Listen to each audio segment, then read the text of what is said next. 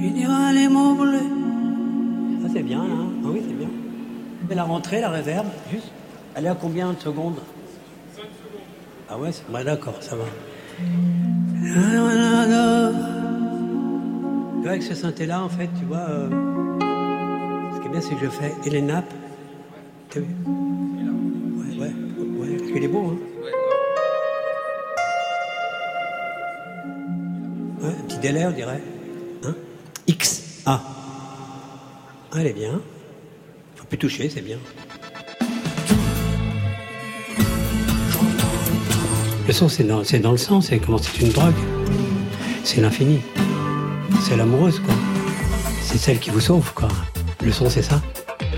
Le son, c'est ça, celui de Christophe, plein de réverb, de nappes de synthé, comme s'il fallait étirer toujours plus le temps, que la nuit n'en finisse plus d'en finir. Bonsoir à toutes et à tous et bienvenue, c'est Côté Club, en direct au studio 621 de la Maison de la Radio et de la Musique.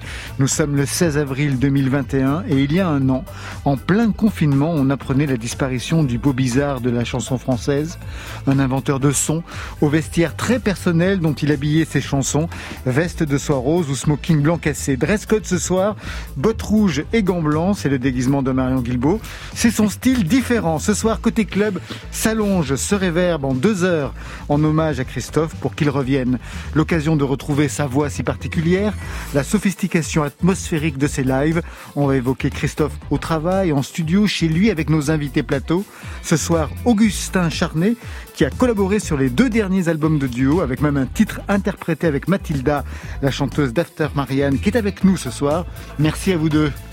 Merci, beaucoup. Merci de l'invitation. Marion On s'est rapproché en effet des hommes et des femmes de l'ombre qui ont travaillé avec Christophe, l'artiste contemporaine et réalisatrice Dominique Gonzalez Forster, l'arrangeur et réalisateur Clément Ducol, le guitariste et producteur Christophe Van Uffel, sans oublier les témoignages de Camille avec qui Christophe a partagé un duo, Barbara Carlotti qui lui a consacré un spectacle l'hiver dernier, Laboratoire Bella Vica, et le chanteur Hervé qui fera pencher la terre du bon côté. Voilà, vous savez à peu près tout. Maintenant, on entend tout. Côté club, des mots bleus, des mots fous sur France Inter. Côté club, Laurent Goumard sur France Inter.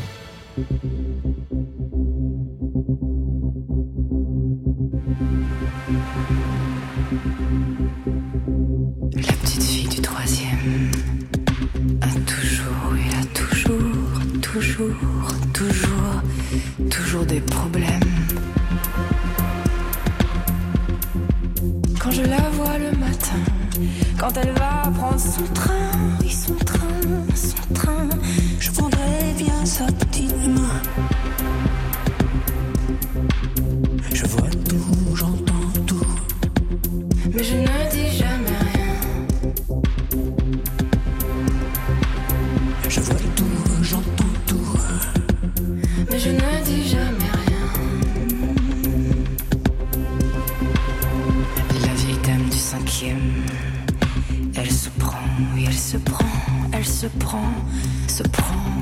une carte ancienne. Elle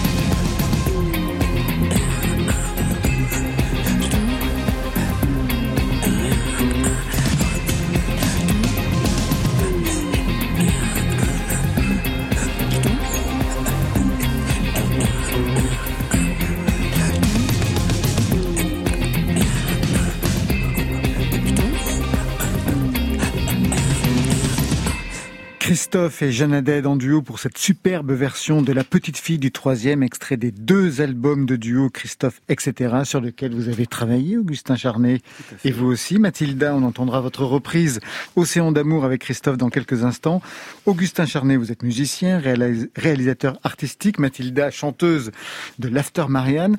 Ça devait pas être simple quand même de travailler sur ces deux albums, parce que, a priori, les duos, ils nous l'avaient confié quand on l'avait rencontré à Côté Club en février 2020, donc à la sortie des albums les duos, c'était vraiment pas son truc, ça l'intéressait pas au départ. Ouais, c'est vrai, c'était euh, c'était pas sa décision. Il me semble que c'était son label qui l'a poussé ah à faire tout ça. À fait, oui, une idée de label, de maison de disques. Absolument, et lui euh, était peut-être un peu réticent au début, puis finalement s'est pris au jeu en se disant que c'était l'occasion. Je pense que ça devait être quand même beau pour lui de revisiter des morceaux qui pouvaient être euh, jusqu'à 40 ans auparavant. Et puis c'était l'occasion d'aller faire des créations inédites en fait. C'est surtout ça qui l'a excité. Et donc euh, ça a été une, une, sacrée épopée, une véritable odyssée parce que c'est encore plus dur qu'un album, je pense, normal, parce que chaque morceau avait une identité. Tous les invités étaient différents, ils avaient chacun leurs petites envies d'enregistrer le jour, la nuit, à tel endroit.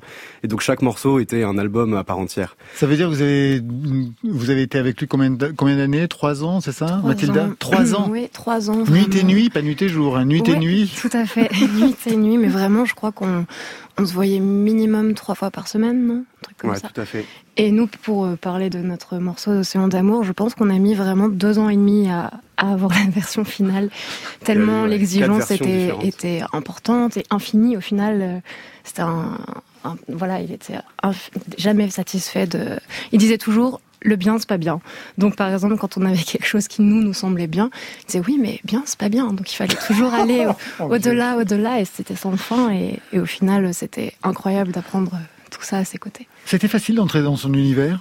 Il avait euh, des facilités pour pouvoir communiquer ses envies avec des images. C'est un peu difficile, non, Augustin? Bah, Il a des, il y a une grande dualité chez lui, c'est qu'à la fois il a ce côté euh, ange, euh, un peu déchu, un peu très étrange, mais en fait finalement c'est quelqu'un de très simple dans les sentiments et dans la manière de vivre. Enfin, dans la manière de vivre, dans la manière d'être en tout cas. Donc humainement, c'est une personne qui peut traîner un peu partout, se faire des amis partout. Il a toujours vécu sa vie comme ça, un peu bohème. Il s'en est toujours bien tiré en mode joueur de poker. Alors après, artistiquement, c'était plus complexe parce qu'une fois qu'on avait passé la barrière humaine, il fallait. Euh, moi, j'étais très jeune, j'avais vraiment 21, 22 ans. Je venais d'arriver à Paris et euh, il m'a pris entre guillemets un peu sous son aile parce que il a vu que voilà que j'avais un petit bagage pianistique, que je pouvais euh, un peu on pouvait s'amuser ensemble et il y a une sorte de vraie alchimie entre nous et moi j'ai été vraiment formé par un maître quoi comme ça se fait beaucoup dans la peinture ou dans d'autres ou dans d'autres disciplines mais ça a été, ouais, artistiquement, c'était difficile parce que c'était la personne la plus exigeante que j'ai pu rencontrer, un perfectionniste euh, très rare et euh, qui allait toujours au bout du bout du bout des choses. Donc la perfection n'existe pas, mais lui, il essayait quand même de l'atteindre à chaque fois. Et, euh, et c'est une véritable école parce que c'est de la rigueur et c'est moi, il m'a vraiment appris à aller chercher la, la, perle rare, la perle sonore. Tous les soirs, on allait en quête, on allait chercher le son.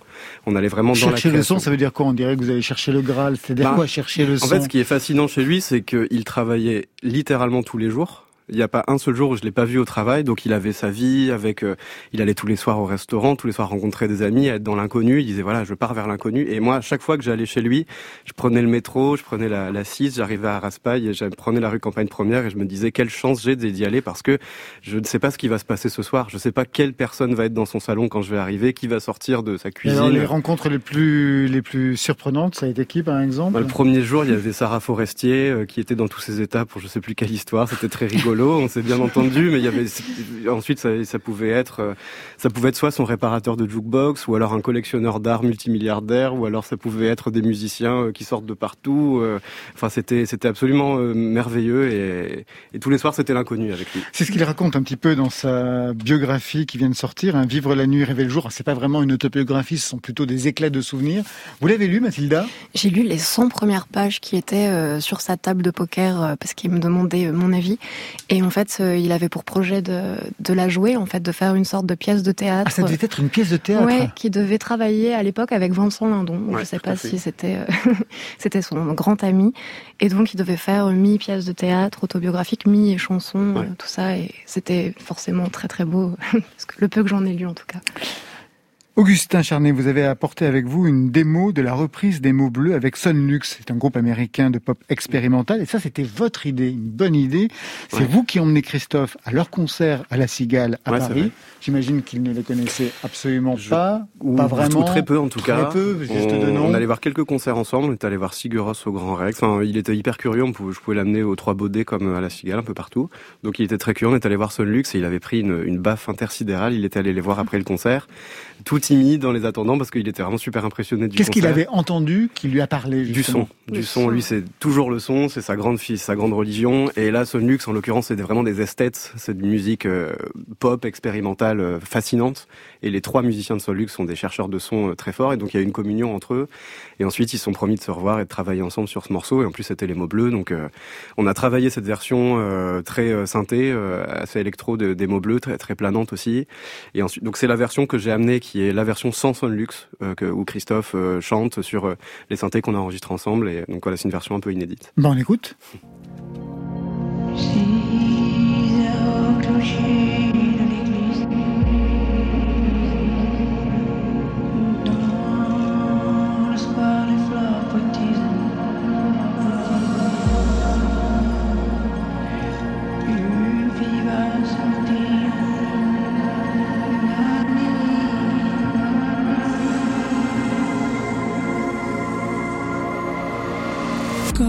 soir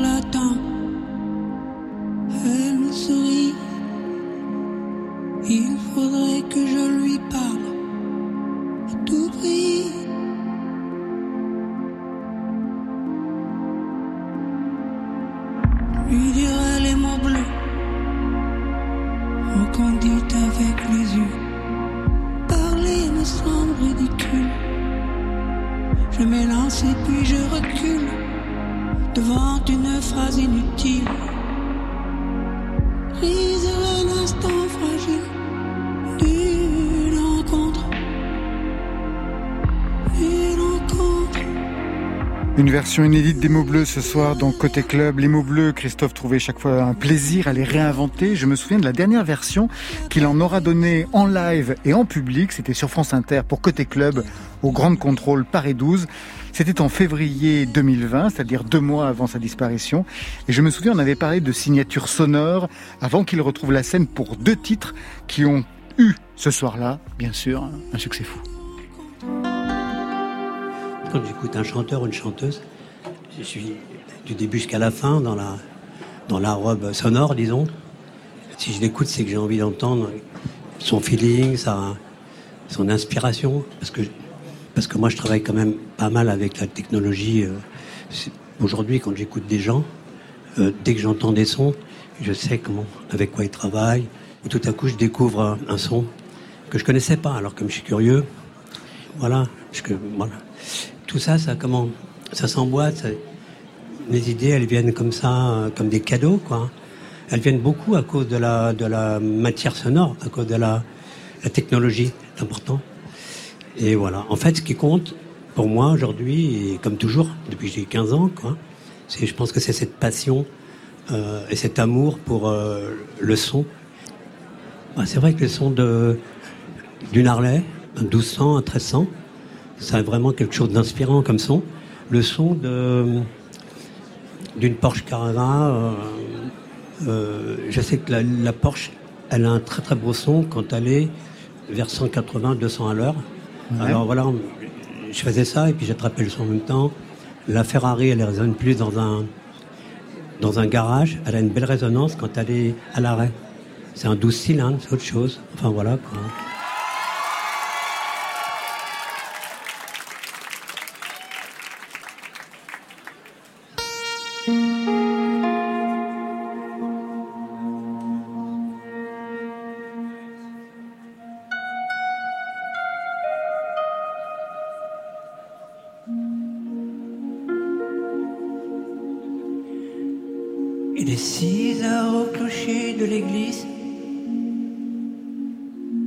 dans le score les fleurs poétisent. Une fille va sortir, la mairie. Comme chaque soir je l'attends, elle sourit. Il faudrait que je lui parle à tout prix.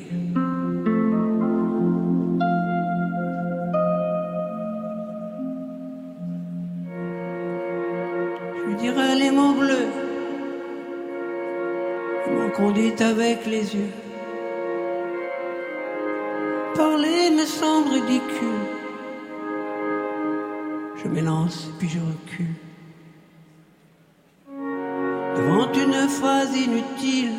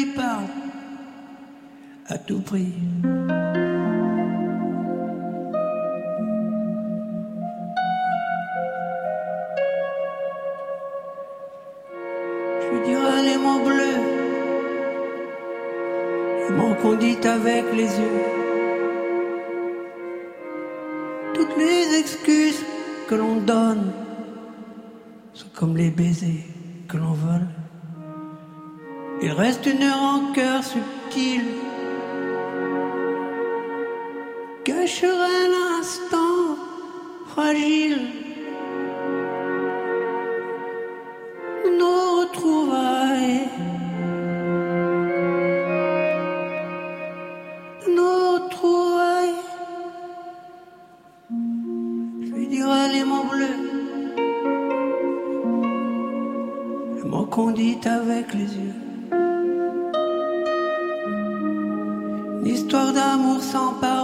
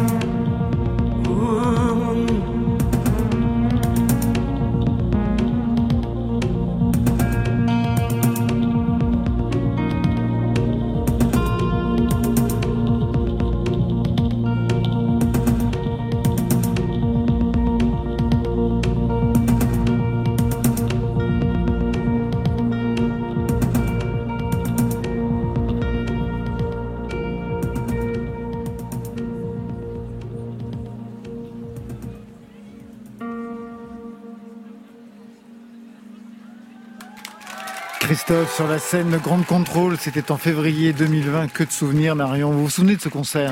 Bien sûr, Laurent, je me rappelle de ce concert. Je me rappelle également de la balance de Christophe, un, petit peu à l'arrache, hein, comme comme il avait l'habitude, mais en même temps avec ce talent là pour poser tout de suite sa voix. Quel est le son qu'il avait dans la tête? Ah Oui, c'est certainement un des derniers lives de Christophe. C'est assez émouvant de le réécouter. Ce soir-là, donc, il était seul sur scène au Grand Contrôle, et on va rejoindre tout de suite Clément Ducol, qui lui l'avait déjà accompagné une fois ou deux sur scène. Euh, Clément Ducol, qui a arrangé, réalisé des albums pour Camille, pour Alain Souchon, pour Vincent Delerme, pour Marc Lavoine. Il a sublimé le dernier disque de la chanteuse Elle, de bien d'autres. Et en 2016, il faisait partie de l'aventure des vestiges du chaos. Et leur toute première rencontre s'est faite naturellement autour d'un instrument. C'était à la chapelle royale de Versailles. Je jouais du marimba avec euh, Camille. Et euh, Christophe est venu me voir tout de suite en me disant mais euh, qu'est-ce que c'est que ces sons? Je veux absolument travailler avec quelqu'un comme toi qui va m'amener vers des sons que je connais pas, ces instruments de percussion. J'imagine des marimbas avec des cordes. Il, était parti déjà dans son dans son dans sa démarche. Et ce qui m'a attiré très vite, c'est que hum, donc il m'a fait venir chez lui et euh, très vite je me suis rendu compte que j'avais affaire à quelqu'un qui n'avait pas une idée préconçue de ce qu'il voulait, mais qui attendait d'être en lien avec quelqu'un pour créer quelque chose. En fait, j'ai l'impression avec lui que c'est euh, vraiment on sème des sons et après on récolte et on moissonne euh, des, des idées et, et c'est parfaitement hétérogène, c'est-à-dire qu'on est au milieu d'un champ de, de, de de, plein de compositeurs, d'arrangeurs, de, de musiciens. Et, c'est ça qui l'importe, c'est d'être en lien avec les gens. Et voilà, et sa démarche créative est, un chaos comme ça, euh, créatif. Euh, et c'est ça qui m'a tiré chez lui. Votre première collaboration, je crois, c'était sur l'album Les Vestiges du Chaos en 2016. Vous assuriez les, claviers, la direction artistique des cordes, d'autres choses encore? Oui, j'ai co-réalisé l'album avec euh, Maxime Leguil et Christophe Van Nuffel. C'est là-dessus, sur ce disque, que Christophe m'a initié au clavier. Moi, j'avais un, je, viens du classique, donc j'avais un, une petite réticence à aller vers les synthétiseurs. Et lui m'a dit, mais non, mais toi, tu es capable d'écouter des sons, il faut absolument que tu écoutes les machines, elles sont vivantes comme les instruments acoustiques. moi, j'avais l'habitude d'écrire, euh, de, voilà, j'ai eu de la théorie, mais lui, il m'a vraiment appris à écouter et il m'a mis, euh, il m'a mis les doigts sur des claviers. Mais celui qui m'a marqué sur cet album, c'est le Memory Moog. C'est un instrument qui est un instrument des années 80. Et ce qui est particulier, c'est que c'est un vieil instrument. On a vraiment l'impression qu'il est vivant. Il faut lui laisser le temps de se réveiller. Donc quand on l'allume, il lui faut une bonne demi-heure avant de, avant de se réveiller, avant de se stabiliser, avant de s'accorder aussi. Euh, et les sons bougent. C'est-à-dire que même quand on a réglé un son avec un preset et qu'on le bouge pour avoir le son qu'on veut, on n'est pas du tout à l'abri qu'il évolue au fur et à mesure de la prise, qu'il change complètement, que tout d'un coup il y a un souffle qui arrive, et puis comme s'il habitait la chanson et qu'il avait son mot à dire aussi comme un interprète, quoi. Je vous propose d'ouvrir des choses, des choses avec moi sur de nouvelles voies.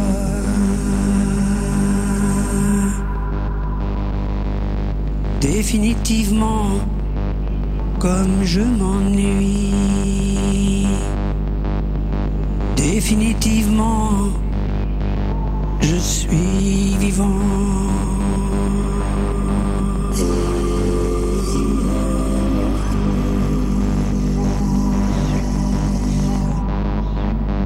J'ai le désir de votre plus belle âme et ma plus grande flamme. Je suis le plus pur, je vous rassure, le plus embrasé. Que la terre est portée, que la terre est portée, que la terre est portée. Quel souvenir il vous reste de cet enregistrement des vestiges du chaos?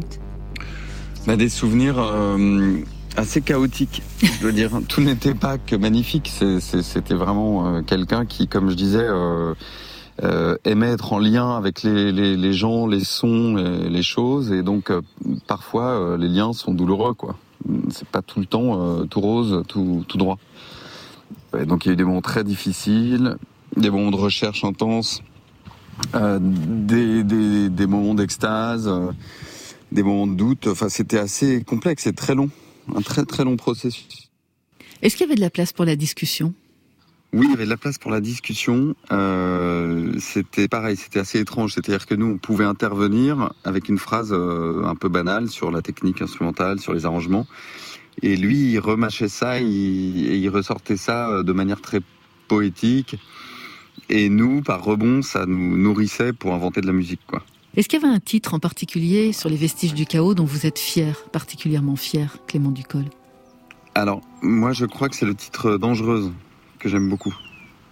Parce qu'il exprime euh, le lyrisme de Christophe, le lyrisme un peu hérité d'une euh, d'une musique italienne.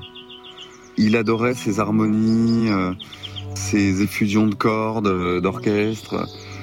Je trouve que c'est une belle synthèse de tous les univers de Christophe, cette chanson. Je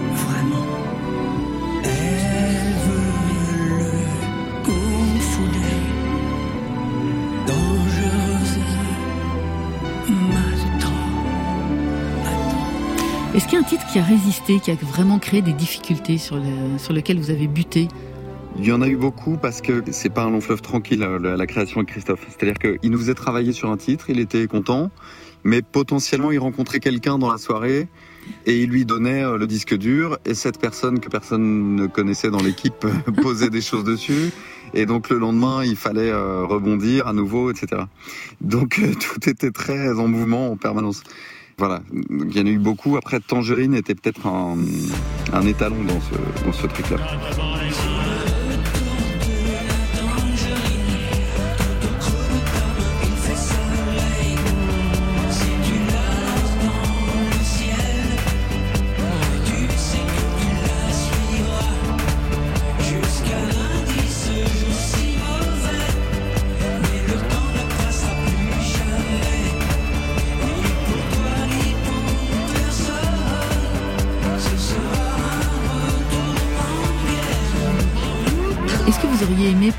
Collaboration avec lui J'aurais adoré, j'ai collaboré avec lui après sur le disque de duo. De duo, oui. Avec Camille.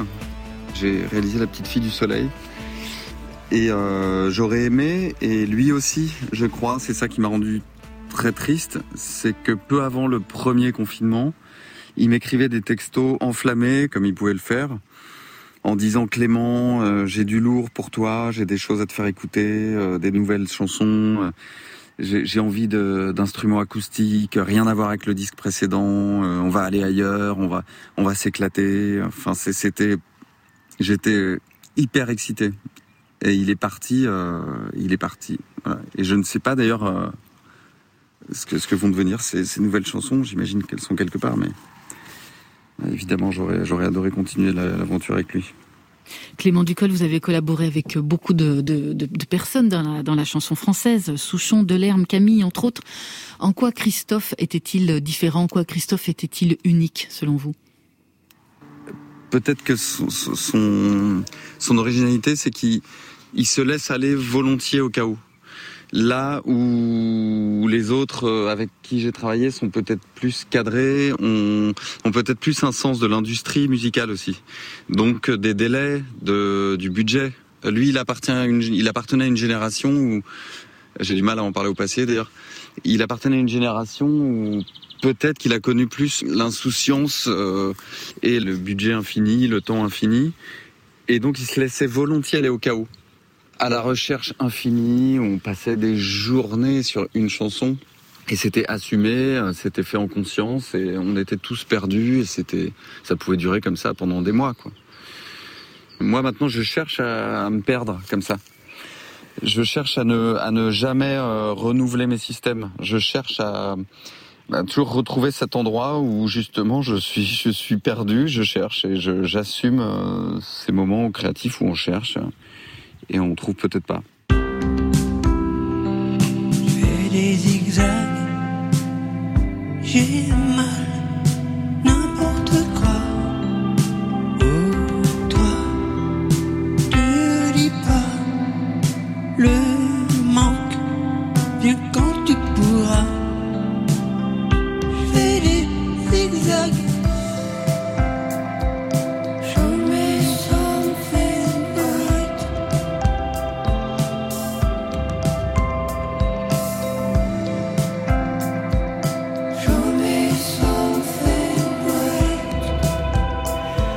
te dis pas le manque, viens quand tu pourras, c'est la voix de Christophe sur un de vos titres, Mathilda.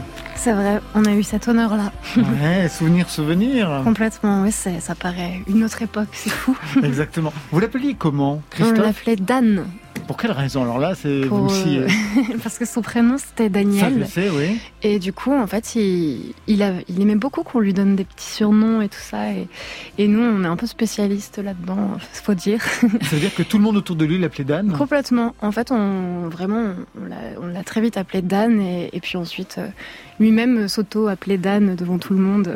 C'était très mignon. La schizophrénie de Christophe. Clément Ducol, à l'instant, vient de parler des titres qu'il aurait pu euh, travailler. Vous êtes au courant de, de cela, euh, Augustin Charnet Dans les titres à venir, ouais, Ouais. ouais, il était effectivement, il bossait. euh, bon, on a fini. euh, la- le deuxième album de duo est sorti en décembre 2019, je crois. Il, et à, et à partir de là, il avait déjà pas mal avancé, énormément de maquettes. Et il était sur, euh, ouais, il avait déjà eu quasiment une dizaine de morceaux, de bribes de. C'était vraiment à l'état de maquette, de démo, mais c'était des, des démos assez angéliques, très basées autour du synthétiseur, où, Ouais. où les textes n'étaient pas encore là. Il avait quelques bribes de textes. euh, qui était très très touchant et il avait fait une, une pièce notamment avec mon ami Clément Lib qui est un autre euh, arrangeur autre. de cordes qui Ouais. a le même le même prénom et qui avait fait ils avaient fait un- une introduction qui va être l'intro de l'album de 10 minutes où c'était euh, mi-corde extrêmement dramatique avec ensuite ça switchait directement sur un truc électronique un peu Daft Punk très violent puis ça reswitchait pareil enfin il était parti dans une autre recherche dans une autre gamberge comme il disait Eh ben, c'est les maisons de disques qui devaient être contentes. Parce que ça devait pas être facile, hein, les maisons de disques et Christophe. Vous confirmez, Mathilda? Oui, oui, complètement. On a eu Parce la qu'il était chance. tellement perfectionniste que j'imagine qu'il retardait les délais, dépassement de budget. Ouais, ouais, vraiment. Bah, on a, on a vraiment eu la chance aussi de connaître euh, de façon très intime son équipe artistique. Qui, il avait vraiment une chance folle. Il avait des gens hyper passionnés, hyper attentifs euh, pour Très lui. dévoué, j'ai l'impression. Très très dévoué, ouais, complètement. Donc il lui laissait quand même malgré tout cette liberté-là. C'était très difficile de dire non à Christophe en fait. Les dépassements de budget qui pouvaient atteindre euh, combien, par exemple Euh, bah, Il y a des sommes astronomiques. La légende raconte des, des, pas, des 400 000 euros, ce qui aujourd'hui peut paraître dingue pour tous les artistes, même qui ont des grands budgets, hein, mais ça raconte des. Après, je, je ne fais que raconter des, des légendes, mais ouais, ça, ça raconte des sommes, euh, des demi-millions d'euros rigolos. Il était content du résultat de la chanson qu'on a entendue tout à l'heure en ouverture de ce, de ce petit plateau? Là où il chante Je te dis pas le manque, viens quand tu pourras. Euh, alors en réalité, c'était pas sa préférée. Il en préférait une autre. Du, du coup, il a fait des chœurs aussi sur une- un autre morceau qui s'appelait Nous ne vieillirons pas ensemble. Et, euh, et du coup, voilà, non, mais il était toujours très très exigeant. Et comme il avait fait ça en, en trois jours, je crois, sur son voilier dans le sud, il avait l'impression de pas du tout avoir eu le temps de recherche nécessaire, euh, comme très souvent finalement. Augustin Charnet, vous avez travaillé avec lui aussi sur les BO des films de Bruno Dumont, sur Jeanne, Tout et sur fait. le autre aussi qui n'est pas encore sorti? Et sur, euh, voilà, je connais pas le titre du film, mais il y a un nouveau film de Bruno Dumont. Enfin, je crois qu'il en a déjà préparé plein depuis, Bruno, mais mais il y a un, voilà, un nouveau film qui va arriver avec un, un casting magnifique et, euh, et Christophe a composé la BO. euh, voilà, jusqu'au bout. Il a, il travaillait encore, je sais, au, mois de février 2020, il travaillait dessus. Euh, mon ami Clément aussi, Lib, du coup, a fait des, a pas mal bossé avec lui et euh, bah, ce sera voilà des nouvelles musiques de Christophe qui sortiront bientôt et donc il y a un des morceaux euh, assez électroniques aussi qu'on a fait ensemble. Pareil, c'est des très très belles musiques, vraiment de grande qualité. Quelle était la relation entre Bruno Dumont et, Christophe? Ils se sont peu exprimés sur le sur le sujet. Est-ce que ça paraît non pas étrange, hein, c'est d'accord, mais quelque chose À quel niveau ça travaille? Alors ça s'est fait en fait sur le tard. C'est pour ça qu'ils n'ont peut-être pas beaucoup parlé parce qu'ils ont dû avoir un an, un an et demi vraiment ensemble. Euh, je crois que j'étais là un jour où ils se sont rencontrés ou presque. Enfin, c'était en tout cas Bruno Dumont était venu euh, chez Christophe, donc boulevard du Montparnasse et lui a présenté le projet de travailler du coup sur cette, euh, ce second volet, parce qu'il y avait déjà eu un premier volet de Jeanne, donc là c'était le deuxième. Sur Jeanne d'Arc, oui, enfant. Et Bruno était vraiment dans l'interrogative, dans l'expectative, il nous posait la question, euh, il me demandait même à moi, qu'est-ce que t'en penses, Christophe, pour la musique, euh, est-ce que ça peut être bien? Moi j'ai trouvé ça je me suis permis de donner mon avis. C'était une très belle idée parce que il prenait dans ce film-là des textes de Charles Peggy euh, avec une actrice qui avait 12 euh, ans, qui s'appelle Lise, euh, qui, qui, devait jouer Jeanne d'Arc, et plus une BO de Christophe. Je lui ai dit, c'est pour Christophe, c'est parfait, c'est un mélange des genres baroque, chaotique, donc c'est vraiment génial. Et, et, il a, du coup, je me suis occupé avec lui de toute la, toute la BO et j'étais un peu l'assistant de la BO, on va dire. Et il m'a envoyé au casse-pipe dans les dunes pour aller dans les dunes du Nord, à la côte d'Opale, pour aller enregistrer tout ça. Enfin, c'était vraiment super. Et euh, donc j'ai travaillé avec lui les textes et je lui voilà, on a répété ensemble les textes et Christophe qui chante du, du Charles Peggy, c'était quelque, ah, chose d'assez assez, exceptionnel. et c'est effectivement une valeur. Le film est, est génial comme euh, l'œuvre de Bruno Dumont, mais ça amène une valeur ajoutée. Euh, un peu angélique, un peu touché par la grâce au film, qui est, qui est vraiment merveilleuse et qui a sûrement permis d'avoir un joli prix à Cannes notamment. Il était attentif à votre travail, Mathilda? Oui, complètement. C'était vraiment mon... Enfin, je dirais, c'est une sorte d'ange gardien avant et, enfin vraiment maintenant encore. Et oui, en effet, je, je lui ai envoyé toutes mes maquettes, absolument tout. Il m'a beaucoup poussé à chanter en français. Il a changé énormément de choses en moi et euh, j'en suis très très très reconnaissante. Il était toujours très gentil ou alors euh, parfois il pouvait vous dire ce que vous faites c'est de la merde? Oui, vous avez bien bien compris. en effet, oui oui c'était c'était soit c'était tout ou rien en général hein, de toute manière. Euh. donc quand il aimait beaucoup, c'était j'étais hyper ravie de, de, lire ses mots. Et par contre quand il aimait pas, euh, comme je disais, il fallait repartir à zéro, voire jeter la chanson. Voilà, c'est intense. Vous parliez tout à l'heure, Augustin, de, de, Charles Peggy. À, quel genre d'écriture il était sensible, Christophe? Vous parliez euh, livre, littérature, euh, écriture avec lui? Un petit peu. Euh, il, disait tout le temps que c'était pas un intellectuel. moi, je pensais en arrivant dans son univers, en étant tout jeune, de tomber justement sur un intello et j'essayais de sortir des références, mais ça marchait pas du tout. Il était pas du tout comme ça en fait. C'était à la fois, un... de toute façon, c'est vraiment quelqu'un d'étonnant dans sa dualité parce qu'il était à la fois un grand collectionneur, par exemple de je sais qu'il avait un Adja euh, numéro 3, je crois, ou un truc comme ça. Il, enfin, un authentique euh, d'André Breton ou des choses assez dingues. Mais lui, il aimait, euh, il aimait vraiment tout type de littérature. Ça pouvait être soit des bouquins érotiques. Qu'est-ce que c'était le livre noir, je crois, de, je sais plus, je sais plus, je sais ah plus l'auteur, mais ça, je crois que c'est un livre érotique assez connu, si je dis pas de bêtises. Mais et autant, voilà, autant un Adja ou autant, c'était très très très très très varié. Je pense qu'il était exactement comme dans le son, il était juste il pouvait être atteint juste par la fulgurance, en fait. Une bonne phrase, quelle qu'elle soit, qu'elle soit érudite ou, pas, euh, pouvait le, toucher euh, profondément. À part la musique, vous parliez de quoi entre vous? On parlait vraiment de tout, honnêtement. Euh, en fait, ce qui est vraiment frappant avec lui, c'est à quel point moi, c'est la personne qui m'a le plus marqué dans le milieu artistique, dans le sens où c'est la personne qui mettait autant sa vie au service de son art et inversement. C'est-à-dire que tous les soirs étaient différents parce que c'était finalement toujours la même recette. On, on arrivait à 22, 23 heures chez lui. Moi, uh-huh. il fallait pas arriver chez Christophe à 16 heures, ça n'avait aucun sens. J'ai testé une seule fois, je, regrette, tu tombes dans les limbes de l'existence. C'est comme si la vie n'existe pas.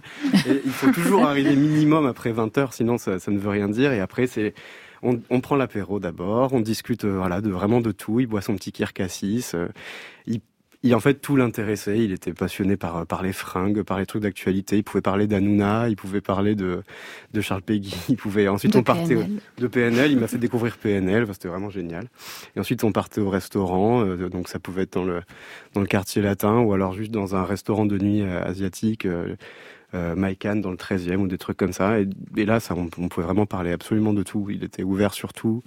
Il était extrêmement drôle. Tous les gens qui l'ont mm. côtoyé le diront, il a un sens de l'humour et de la phrase absolument. Mais moi, il m'a fait pleurer de rire un nombre de fois pas possible. Moi, honnêtement, on a, voilà, on a passé les trois dernières années avec lui. J'en avais 22 et lui 73 et c'était, euh, c'était mon meilleur ami et un membre de la famille. C'était vraiment très très intense. Qu'est-ce que vous avez appris de sa vie, justement, vous, Mathilda, qui avez lu euh, les épreuves donc de, cette euh, biographie, Vivre la nuit, rêver le jour? Qu'est-ce qui vous a marqué? ça, va être difficile de, résumer ça euh, rapidement, mais j'imagine que qu'il le dit très bien dans, sa bio, tout ça. Mais c'est vrai qu'il était, en fait, il était très très accessible, quoi. Donc c'était très facile de, de, rentrer en communication vraiment avec lui, d'avoir des, des vraies discussions où il se livrait euh, finalement dès qu'il se sentait assez en confiance ou, que la personne était vraiment intéressée pour de vrai en face, que c'était pas juste du chiquet, il y avait quelque chose de, de très libre et très moi ce qui m'a vraiment choqué en tout cas c'était cette sorte de générosité euh, incroyable euh, dans, dans, tout, une bienveillance infinie qui était très très sincère. Donc Marion? Il y a eu plusieurs moments dans la vie de Christophe où il a disparu, où il s'est mis en retrait. Est-ce que, est-ce que vous avez pu, vous, en savoir un peu plus? Qu'est-ce qui s'était passé à ces périodes-là? Pourquoi il s'était mis comme ça en retrait? Oui, en tout cas, nous, il nous a souvent raconté, c'était souvent par rapport au son. Donc, par exemple, quand il a pas fait de, il était, je crois, un petit peu au sommet de sa carrière à un moment hmm. donné, et il ne voulait pas donner de concert parce qu'il trouvait que le son était trop nul. je reprends son, terme. Il en parle, en effet, il en parle dans, dans, dans sa biographie en disant qu'à un moment donné, euh, quand on est allé à l'Olympia, le son était tellement pourri qu'il valait mieux se tirer plutôt que d'écouter ce qui se passait. Ouais. Exactement. Oui, il préférait euh, le rien à euh, quelque chose d'approximatif. En fait, c'est ça va avec finalement tout ce que tout le monde dit sur lui, euh, j'ai l'impression. Euh, c'était cette exigence et ce perfectionnisme qu'il définissait euh, très très bien. Alors vous avez enregistré un duo avec Christophe sur l'album etc. Océan d'amour, extrait de l'album Les vestiges du chaos. C'était votre choix, Océan d'amour? Oui, en fait on a hésité avec Les paradis perdus et, et Océan d'amour et finalement en essayant les deux, il y a eu une sorte d'évidence sur Océan d'amour et j'étais très très honorée et très fière de, pouvoir prêter ma Sauf que ça a pris trois ans pour le faire, c'est ça, Trois ans pour faire un titre. J'avoue que trois ans. Ouais, trois ans parce que parce que finalement il découvrait euh, des nouvelles personnes qui faisaient des rythmiques plus actuelles, donc il fallait refaire toute la rythmique. Ensuite, euh, il trouvait que nos voix finalement il y avait plus la bonne émotion, donc il fallait retourner en studio. Et puis finalement le lendemain il y avait une meilleure vibe. Du coup c'était un peu sans fin, mais c'était c'était génial aussi. C'était fou. Ouais, c'était une, euh, une quête incroyable. Mais c'est vrai qu'il y a des matins où tu le maudis, quoi. Quand tu te réveilles et que t'as un message mais long comme ça où tu te dis ah c'est pas au niveau, c'est pas pas possible, quoi. Faut tout recommencer, quoi. Tu te dis mais c'est pas vrai, c'est déjà la quatrième version. Mais euh, mais c'est ce qu'on disait tout à l'heure en antenne, mais c'est que finalement. Euh, il, pousse les gens, mais ce que racontait également Clément Ducol, il pousse les gens totalement dans leur retranchement, il les fait aller dans les, dans les pires travers du perfectionnisme, mais on finit par se rendre compte en, en étant un peu plus à froid qu'il a toujours il avait vraiment toujours raison. Il avait une oreille absolument incroyable, mm. absolument vraiment bluffante. Euh, et, souvent, quand il allait autant au fond des choses, à la fin, quand on écoutait la dernière version, on se disait ah mais en fait oui, effectivement cette version est clairement au-dessus pour beaucoup beaucoup beaucoup de raisons. Et ça, c'est quelque chose de quand même avoir la capacité de se projeter autant euh, dans dans le futur et pousser les gens à ce point-là. Mais c'était pour la beauté de l'art en fait. Et du coup, c'est vraiment un créateur hors pair. Avant de le rencontrer, c'était qui Christophe pour vous? C'était quoi? C'était Aline? C'était les marionnettes? C'était les mots bleus? C'était Jean-Michel Jarre? Moi, je connaissais assez peu pour être honnête, mais j'avais la figure, euh, je pense, j'avais en tête quelqu'un de très étrange, euh, ouais, cet, cet oiseau de nuit très étrange, insaisissable. Moi, il me fascinait complètement parce que j'étais fan, de, j'étais jeune et fan de synthétiseurs et j'en avais pas beaucoup et, euh, je rêvais d'aller un jour chez lui. Je regardais toutes les vidéos sur YouTube de lui. Euh, Quand on le voit dans son appartement. On va dans son appartement et je me disais peut-être qu'un jour j'arriverai à aller là-dedans et finalement grâce à Mathilda, ça s'est fait de manière extrêmement naturelle et mais voilà, c'était quelqu'un de très mystérieux alors qu'il n'est pas si mystérieux que ça. Finalement, c'est un, apparat magnifique, mais. Eh bien, tout de suite, on se noie dans quoi? Dans l'océan d'amour.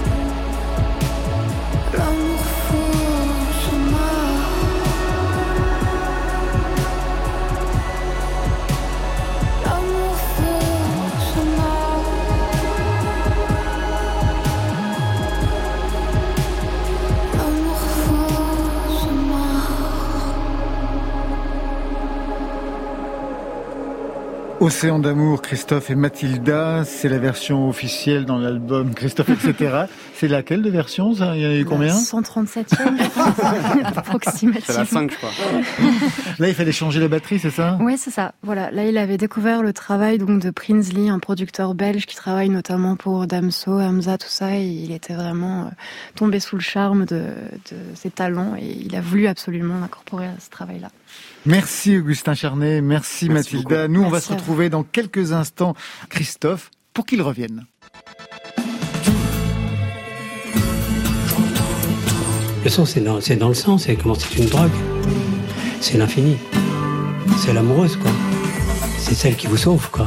Le son, c'est ça. Rebonsoir à toutes et à tous et bienvenue à celles et ceux qui nous rejoignent pour cette deuxième heure de Côté Club. La nuit s'avance avec les mots de Christophe. Un an après sa disparition et au moment de la sortie de son recueil de souvenirs Vivre la nuit, rêver le jour, on a voulu retrouver la construction mentale de Christophe et être dans sa tête, ce n'est pas linéaire à l'image de ce qu'il dit dans son dernier livre. Je ne prends que les souvenirs, les flashs qui arrivent à un moment inattendu, je les note tels quels sur mon ordinateur, ensuite seulement je fais le tri et je réunis plein d'images éparpillées et tronquées qui finissent par s'assembler à la manière d'un collage. C'est l'instant précis où une création prend forme et dimension, mais la créativité marche comme ça par la recherche et le surgissement, Marion. Oui, toujours de l'accident, toujours du beau, toujours du bizarre quand il s'agit de Christophe, raconté par ceux et celles qui l'entouraient sur scène et en studio, comme l'artiste contemporaine et réalisatrice Dominique Gonzalez Forster, le guitariste et producteur Christophe Van Nuffel. Il y aura également du live aux Nuits de Fourvière avec Raphaël et Hervé qui l'avait rencontré sur cette antenne. Côté club, c'est Christophe pour qu'il revienne sur France Inter. Côté club, Laurent Goumard sur France Inter. Et tout de suite, on ouvre avec un duo. C'était pendant l'hyper-nuit sur Radio France en janvier dernier. Malik Judy et Juliette Armanet ouvraient la soirée avec euh, des paradis perdus. Dans ma veste de soir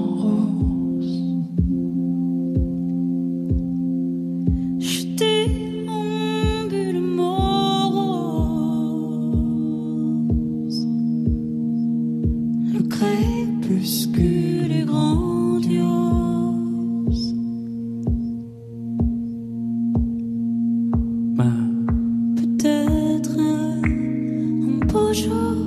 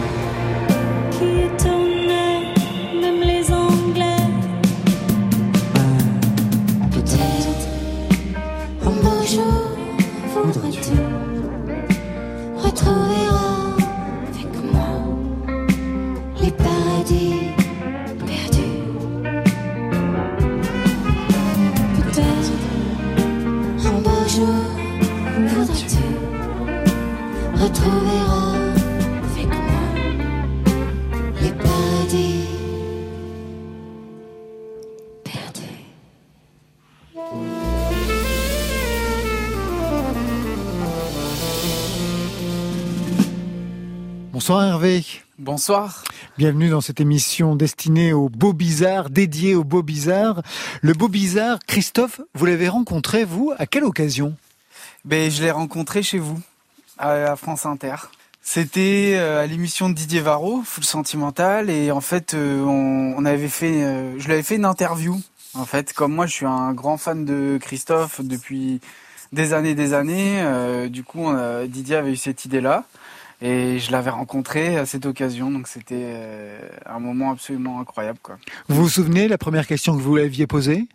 Euh, je crois que je lui avais mis un extrait d'un arrangement d'un opéra de Wagner qu'il avait fait pour Bachung à l'époque. Ouais.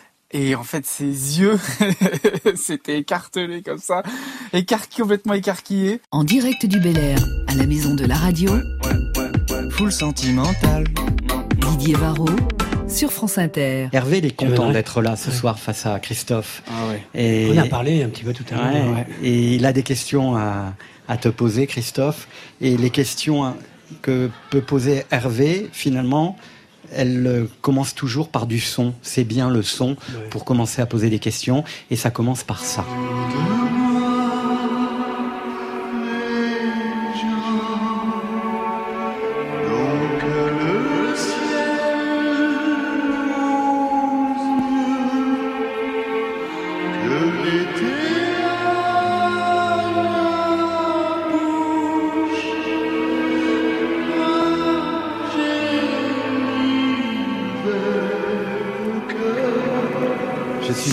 La plupart des auditrices et auditeurs qui écoutent en ce moment Full Sentimental disent c'est qui? Ouais, moi je crois que c'est Alain Bachung. Hein. ah ouais, c'est. Je crois que c'est une démo euh... qu'on avait fait dans les... en 70. Exactement. Ouais, ouais, ouais. Ouais. ouais on avait. c'est vrai que à l'époque, j'étais tout, tout, toutes les après-midi avec Alain dans un studio que j'avais créé pour faire du son, bien sûr, pour prendre sa voix, pour faire du son avec lui, parce qu'il il aimait bien comment que j'aime les réverbes, les, les sons comme ça. Ah et et puis j'aimais tellement, euh, j'aimais Wagner, j'aimais le classique, et il chantait tellement comme ça, ça s'entend. Hein. Je lui ai dit, oh mais il faut que tu fasses Tannhauser, quoi. Il faut, faut y aller, quoi. Vous aviez donc bien bossé le sujet alors pour aller chercher une archive pareille? Bah oui, bah en fait, euh, moi c'est un artiste que j'ai énormément écouté et surtout les anecdotes des années euh, quand ils étaient tous aux éditions Dreyfus, qui avait vraiment tout le monde de chez Motors. Oui, bah c'était le les années où lui en fait il venait de faire euh, Aline, donc qui est quand même la troisième chanson la plus vendue de tous les temps. C'est euh, derrière la danse des canards et euh, je sais plus quoi en premier, non, et la chanson de Noël en deuxième, je crois. Donc c'est il avait eu déjà un, un succès fou. Et ensuite, il s'est vraiment, il s'est, il s'est, du coup, il a accompagné un peu toute la nouvelle génération, ses contemporains, en fait, à, à enregistrer, à bidouiller avec le Revox dans les studios, etc. C'était lui qui avait vraiment un savoir-faire euh, euh d'un point de vue euh, sonique, j'ai envie de dire, et sonore complètement dingue, quoi. Mm. Donc ce sont ces années-là qui vous ont intéressé, c'est-à-dire l'époque Motors, parce que c'est même lui qui avait trouvé le nom du label, en fait, pour Dreyfus. Oui, oui c'est ça. Et en fait, c'est vraiment les, les, les années où Bachung dormait chez lui et où ils passaient énormément de temps euh, en studio ensemble. C'est vrai que moi j'ai eu la chance de le rencontrer. Il m'a ressorti des plein de matos de l'époque, etc. Et, c'était fou. Vous êtes allé chez lui donc?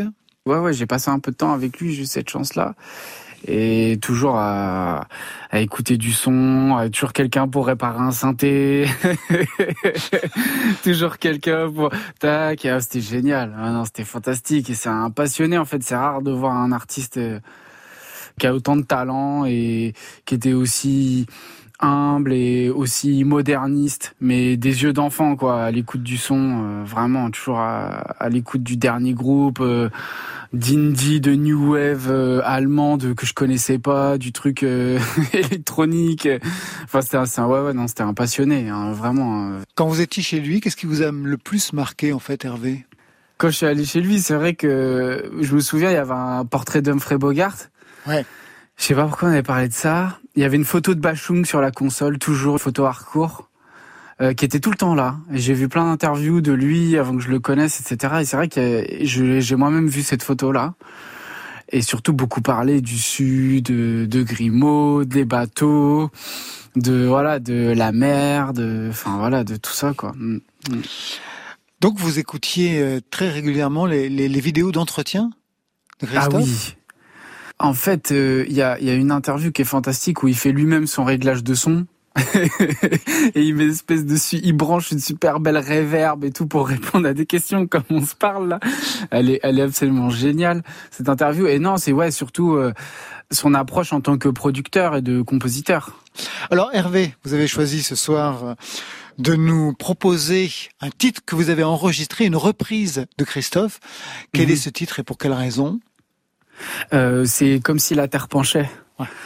Euh, écrit euh, comme si quoi, avec l'apostrophe. C'est un, un, titre incroyable de Christophe. J'ai osé, hein, disons. Et c'est un un des moments de sa vie avec le dernier album, Les Vestiges du Chaos, je crois, où il pousse vraiment la production à son paroxysme et dans les traitements de voix, ce qui était ça, lui qui avait une voix absolument géniale parce que c'est un artiste euh, incroyable à écouter piano voix.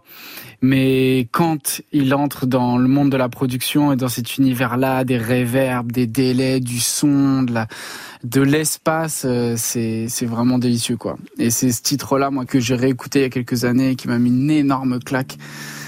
Et voilà.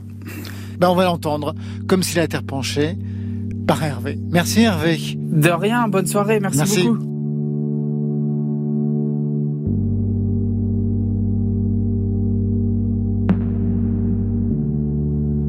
Les lumières bleues dansent sur les terrasses. et les étangs reflètent leur lumière. Le jour ne vient pas, ça me fait peur. Pourtant je ressens du bonheur. Plus jamais ouvrir de porte, verser une larme vers l'intérieur,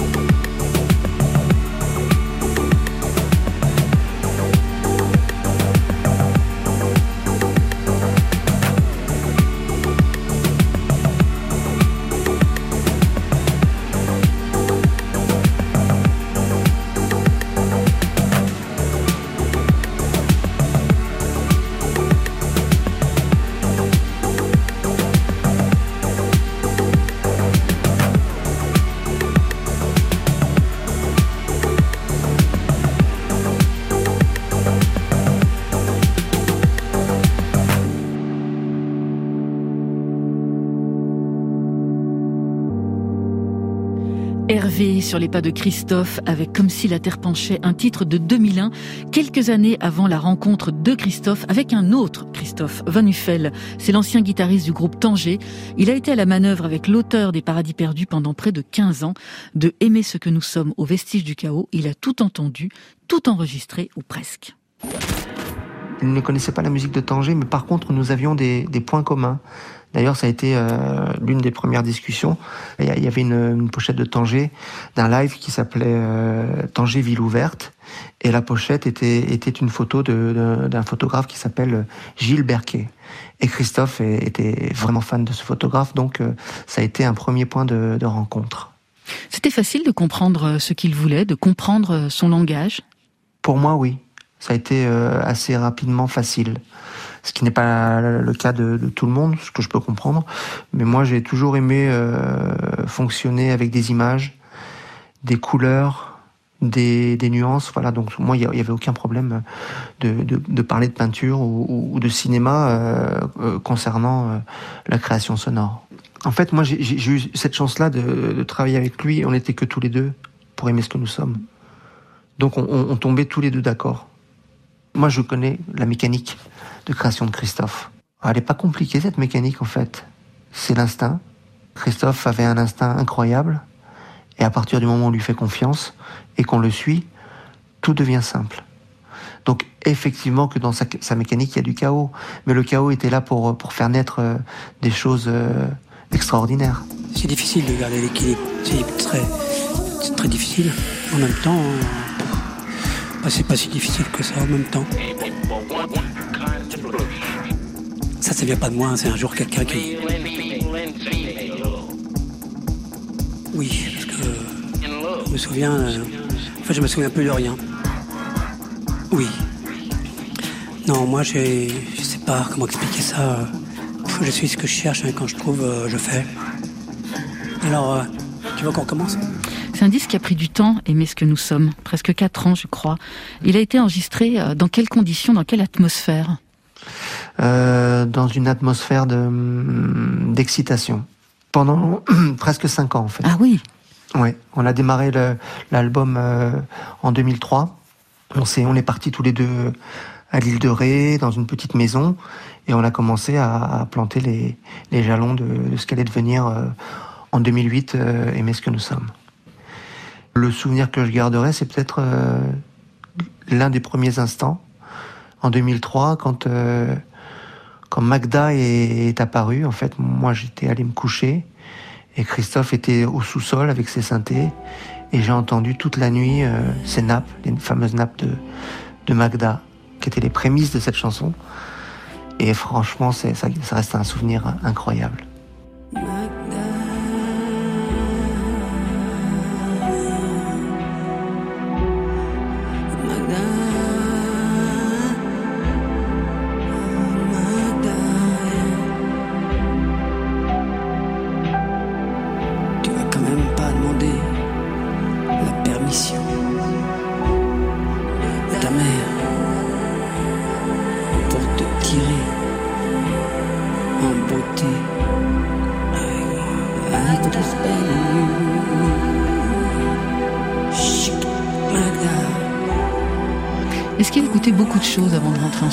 S'inspirait de, la musique des autres, euh, du travail des autres Oui, beaucoup, beaucoup, beaucoup, que ce soit euh, en musique, en peinture, au cinéma, euh, en littérature, tout, tout, tout, tout l'inspirait.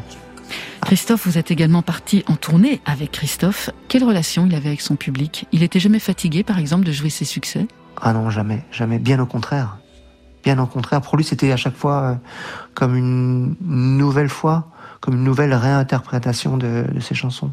Il laissait de la place à l'improvisation sur scène Oui, énormément. Il, il, aimait ça.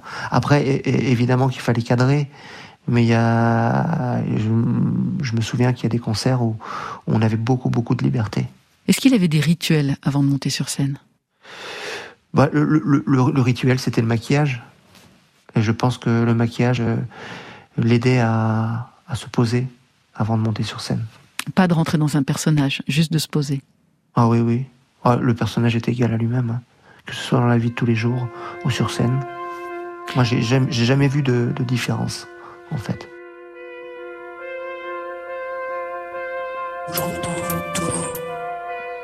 Côté club. Sur France Inter.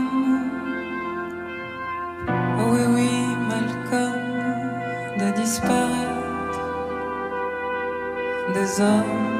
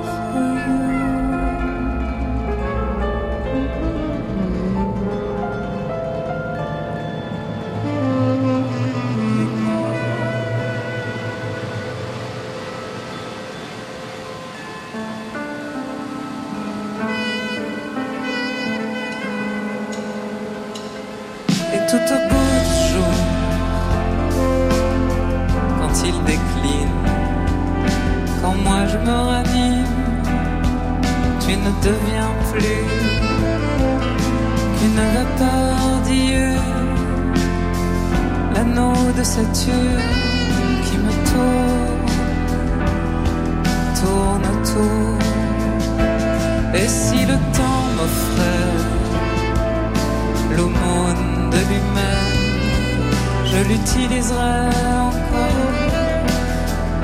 Et bien faire à aimer ce que tu es, à aimer ce que je suis. Ensemble, aimer ce que nous sommes. Barbara Carlotti, bonsoir. Bonsoir. C'est vous qu'on vient d'entendre dans cette reprise de Malcolm, un titre extrait de l'album Aimer ce que nous sommes. C'était en 2008. Cette reprise date de décembre dernier. Hein. C'était pour votre projet Le Laboratoire Bévilacqua avec Malik Judy, Philippe Catherine et Juliette Armanet. Le concert, je le rappelle, est disponible sur le site d'Arte jusqu'au 19 juillet. Barbara Carlotti, quelle est la difficulté quand on reprend Christophe? Qu'est-ce qu'il faut retrouver au niveau du son? Moi, j'avais d'emblée demandé à ce qu'on ait euh, des synthés euh, particuliers et notamment des synthés modulaires pour pour coller à, à l'image que se faisait euh, Christophe Dusson, c'est-à-dire être dans une matière sonore, une matière sonore mouvante, évolutive, atmosphérique. Et donc, on a vraiment travaillé ça. Mais je pense que sur ce titre précisément, euh, dont j'adore la mélodie, mais qui a aussi ses gimmicks. Je pense que l'idée c'était de reprendre les motifs de synthé qui étaient, pour moi, qui font aussi beaucoup la chanson en plus de la mélodie. Si vous aviez eu l'occasion de faire un duo avec Christophe, au vu de vos tessitures respectives, vous plutôt grave, lui, on va dire, dans, dans les aigus, qu'est-ce que vous auriez choisi comme titre? En fait, pas pas tant que ça. C'est-à-dire, moi, j'ai une voix grave pour une femme, mais euh, mais lui, il a une voix aiguë pour un homme, donc on se rejoint. En fait, on n'est pas très loin. On a fait une reprise tous les deux sur scène quand on a joué au 104. Il est venu dans mon laboratoire onirique cette fois-ci euh, au 104 il y a quelques années, et on avait fait une reprise pas du tout de lui, mais de mais euh, Dream Baby Dream et c'était une expérience en soi. Après, une chanson de lui, moi j'ai repris euh, et j'aurais beaucoup aimé chanter le beau bizarre avec lui parce que je trouve que c'est la chanson qui pour moi le le distingue le plus, en tout cas qui le raconte le mieux. Il y a toute sa sophistication, il y a son humour, euh, il y, a, il y a son goût des belles choses et il y a son goût du bizarre. Donc voilà. Barbara Carlotti, dans quelques instants, on a rendez-vous avec Dominique Gonzalez Forster. C'est elle qui a signé la scénographie euh, de l'Olympia de Christophe en 2002. C'était vraiment le concert de son grand retour sur scène. Je crois que vous n'avez pas vu ce concert historique. Mais non, malheureusement, je l'ai, je l'ai pas vu, mais par contre, euh, je l'ai beaucoup vu après. Euh, mais c'est vrai que moi, c'est le moment où je me suis remise aussi à écouter ses albums. Euh, et même je me suis vraiment euh, absolument intéressée à sa musique à ce moment-là. Avant, euh, je le connaissais comme ça parce que c'est un monument euh, de la variété française, mais c'est vrai que j'avais pas eu ce. Je pense que c'est son, c'est son évolution justement musicale à ce moment-là qui m'a intéressée. Donc j'ai raté ce concert, mais j'ai vu quelques images et j'ai vu quelques images de cette mise en scène magnifique. Mais euh, après, moi, j'ai plutôt été le voir tout seul, intimiste, à, au Silencio et puis euh, beaucoup au théâtre de la Porte Saint-Martin en fait où il faisait des concerts de trois heures avec plein d'invités c'était merveilleux parce qu'il racontait sa vie entre chaque chanson il faisait des blagues enfin et, euh, et le plaisir de voir Christophe sur scène c'est aussi qu'il exprimait sa personnalité de plein de manières différentes. Et surtout c'est moi ce que j'ai adoré chez Christophe euh, tout de suite quand je l'ai rencontré au, au, tout début quand on s'est vraiment rencontrés parce que je faisais des émissions de radio avec lui, euh, c'était son langage en fait. Il a une poétique en fait, il, il parlait avec un langage qui n'appartenait qu'à lui, qui était à la fois un mélange du petit mec euh, de Juvisy, euh, de ce petit Italien fils d'immigré, enfin et avec tout ce qui constituait aussi son amour de la chanson. Je pense que c'était un mélange complètement unique que je retrouve assez peu. Et je trouve d'ailleurs que chez les grands chanteurs, il y a cette il y a chez les grands auteurs compositeurs il y a cette manière en fait de parler de de, tout à coup euh, ça résonne en fait euh, ça résonne en chanson ce qu'ils disent je je saurais pas le dire autrement mais il y a quelque chose comme ça et moi j'adorais euh, j'adorais sa manière de parler là il sort sa un éditeur sort sa bio. Je crois que c'est travailler la nuit, rêver le jour, un truc comme ça. Et je suis très heureuse parce que je vais pouvoir retrouver ce langage que j'aime tant chez lui. Quoi. Merci Barbara Carlotti. Alors euh, j'évoquais rapidement le concert Olympia de 2002. C'était le retour sur scène de Christophe après des années d'absence. Un concert devenu culte qui a même influencé ceux de Bachung plus tard, notamment au niveau des lumières. Un concert que vous avez vu, vous, Marion Guilbault Mais oui, Laurence, j'avais cette chance d'être à l'Olympia euh, le 11 mars, parce qu'il y a eu deux concerts. Il y en a eu un le 10, un le 11.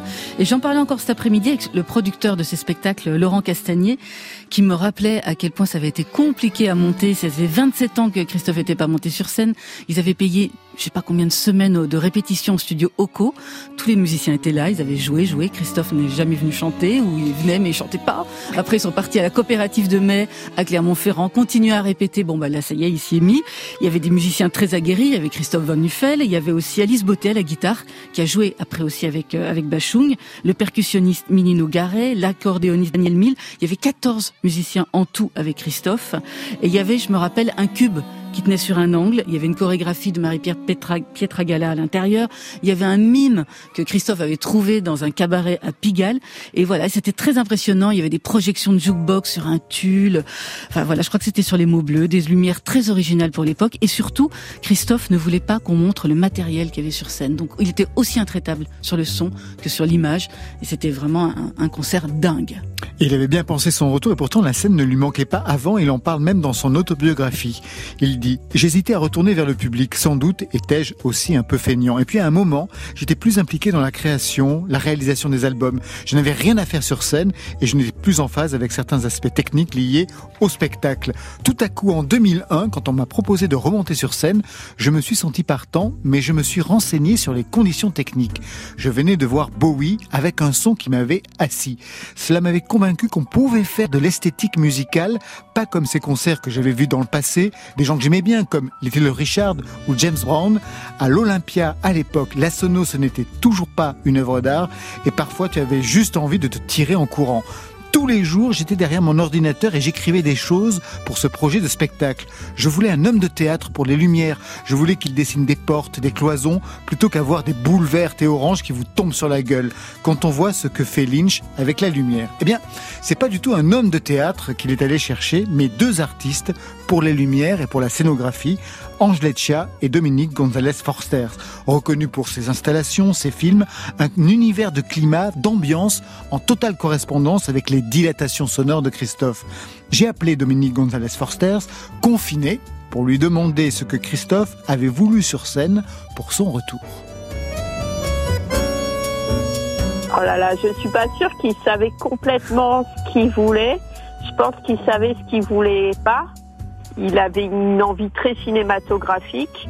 Il y avait quelque chose qui rejoignait aussi. Euh, moi, je trouve que souvent la vidéo, elle écrase le, live, quoi. Et en fait, euh, c'était de trouver euh, un rapport avec les images et une forme de projection qui fasse partie de l'ensemble. Quand je dis ce qu'il voulait pas, c'est parce qu'en fait, je me souviens que des fois, quand on lui proposait des choses, euh, il avait une manière bien à lui de dire que ça lui convenait pas en disant bah ouais, euh, tout est possible quoi. Ah D'accord, ok.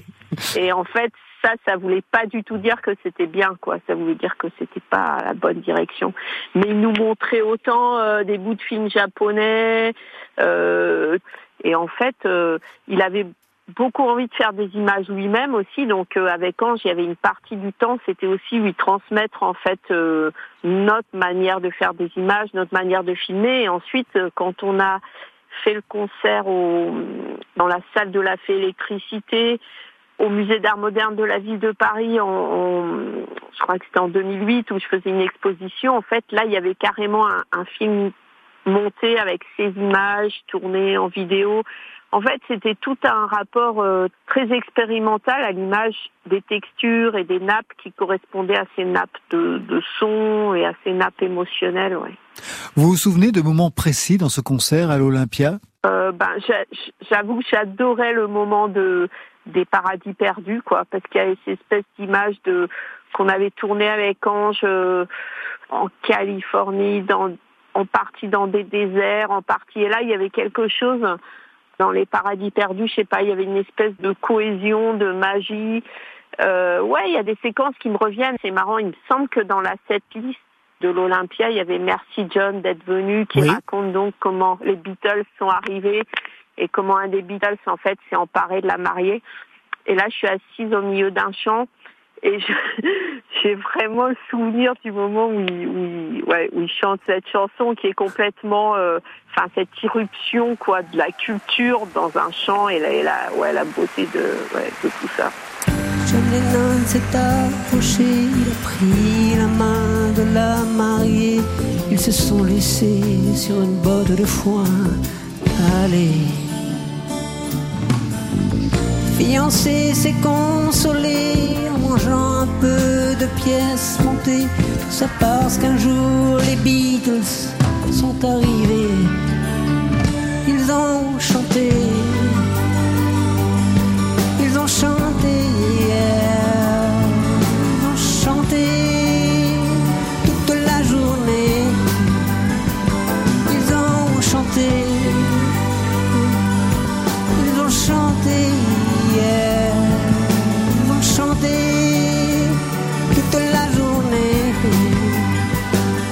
Christophe, ça existait avant même que vous collaboriez ensemble. Est-ce qu'il y avait des chansons qui vous avaient marqué? Il me semble que vous aviez intégré une de ces chansons dans, un film euh, dans les années 90. Bah oui, oui, c'est un peu comme ça qu'une amie de Ange a poussé la rencontre. C'est qu'en fait, euh, le tourne-cœur était un, morceau super important de notre film Île de beauté. Et cette idée, ouais, que les choses les plus belles restent en suspension. Mais moi, j'écoutais euh, Ange et moi, enfin Ange encore un, peu avant moi. Et moi, j'écoutais Les mots bleus, j'écoutais Christophe à la radio. Euh, pour moi, c'était chaque fois qu'il passait à la radio, c'était le, le jackpot, quoi. On n'a pas idée maintenant, avec l'abondance euh, Spotify, on n'a pas idée de ce qu'était euh, le fait de tomber sur un morceau comme ça euh, par chance, quoi, au milieu de la nuit. La voix de Christophe, ouais, pour moi, elle est, unique. Et les choses les plus belles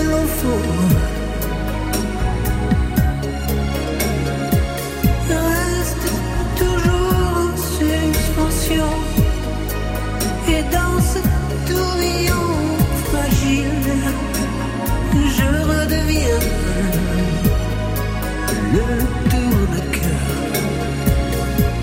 prometteur d'avenir, beau qui fait rêver les filles.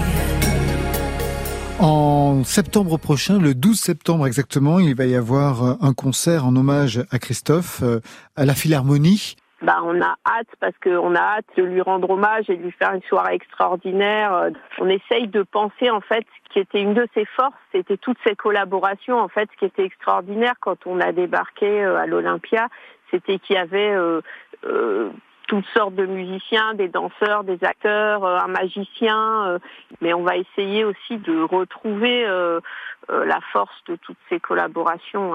Une dernière question, Dominique. Est-ce que vous vous souvenez, pour ceux qui n'ont pas vu cette Olympia, l'entrée de Christophe et les premières minutes de, de ce concert, qu'est-ce que vous aviez imaginé en termes de dramaturgie? Oh là là, alors l'entrée, comment il arrivait? C'est fou parce que là, vous me collez là. Je, je, en fait, moi, ce qui m'a marqué, c'était de l'accompagner chaque fois de la loge à la scène et c'était en fait en fait mes souvenirs ils sont euh, c'est ce qu'on voyait pas plus que plus que ce qui était tourné vers le public même si j'ai travaillé dessus. Et pour moi émotionnellement si vous me demandez ce que c'est l'entrée en fait c'est c'est marcher avec lui dans les couloirs de l'Olympia. Ce moment extraordinaire quoi juste avant de juste avant d'arriver sur scène. Il était tracker, c'était son grand retour hein, sur la scène après des années d'absence. Il était tracker ce, soir-là? Ah ouais, ah bah oui, puisque je crois que le public a attendu euh, très longtemps, hein. il me semble bien. Oui. Mais après, il a chanté très très longtemps aussi, quoi. C'est-à-dire que, ah oui, puis il, y avait toujours quelque chose, je sais pas, qui avait été oublié à la maison, qu'il fallait aller chercher, ou enfin, il y avait quelque chose de très... Euh, à la fois au ralenti, en, résistance, mais en même temps, une fois qu'il y était, ah, je crois qu'il voulait plus du tout partir.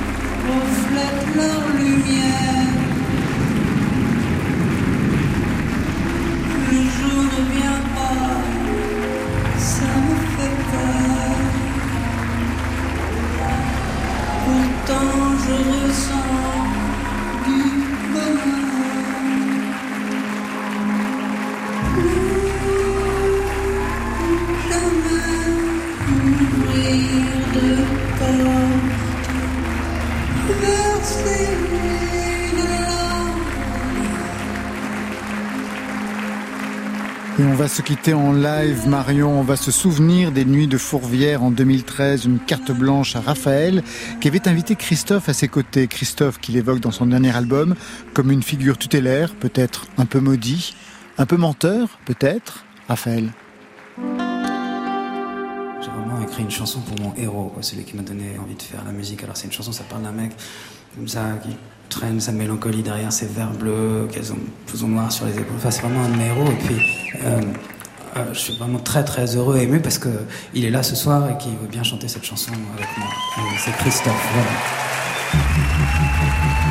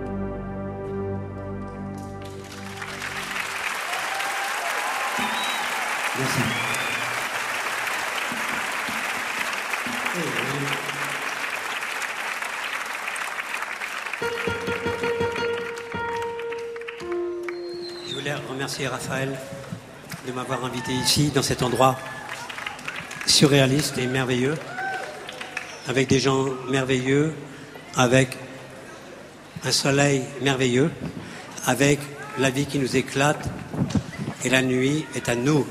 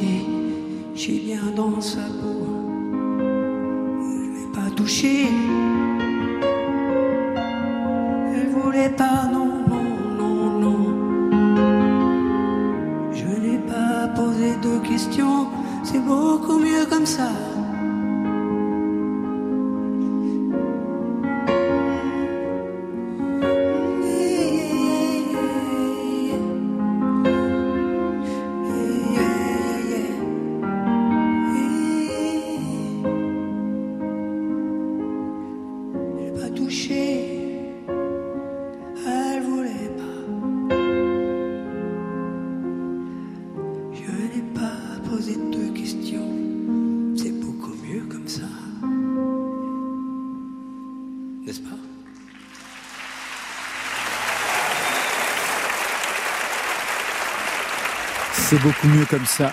N'est-ce pas? Bien voilà, c'est la fin de Côté Club. Merci à toutes celles et ceux qui ont apporté leur voix sur ce spécial Christophe pour qu'il revienne sur France Inter. Avec par ordre d'apparition sur ces deux heures passées ensemble, Augustin Charnet, Mathilda, Clément Ducol, Hervé, Christophe Van Barbara Carlotti et Dominique Gonzalez Forsters. Je rappelle la sortie du recueil de souvenirs Vivre la nuit, rêver le jour. C'est aux éditions de Noël. Marion? Il y aura un hommage à Christophe. Ce sera le 12 septembre à la Philharmonie de Paris. Ce sera mis en scène par Dominique Gonzalez Forster et Ange Leccia, avec énormément d'invités. On aura l'occasion d'en reparler dans Côté Club. Le laboratoire Bellavica de Barbara Carlotti est à revoir sur le site d'Arte avec Catherine Malik Judy, Juliette Armanet jusqu'au 19 juillet.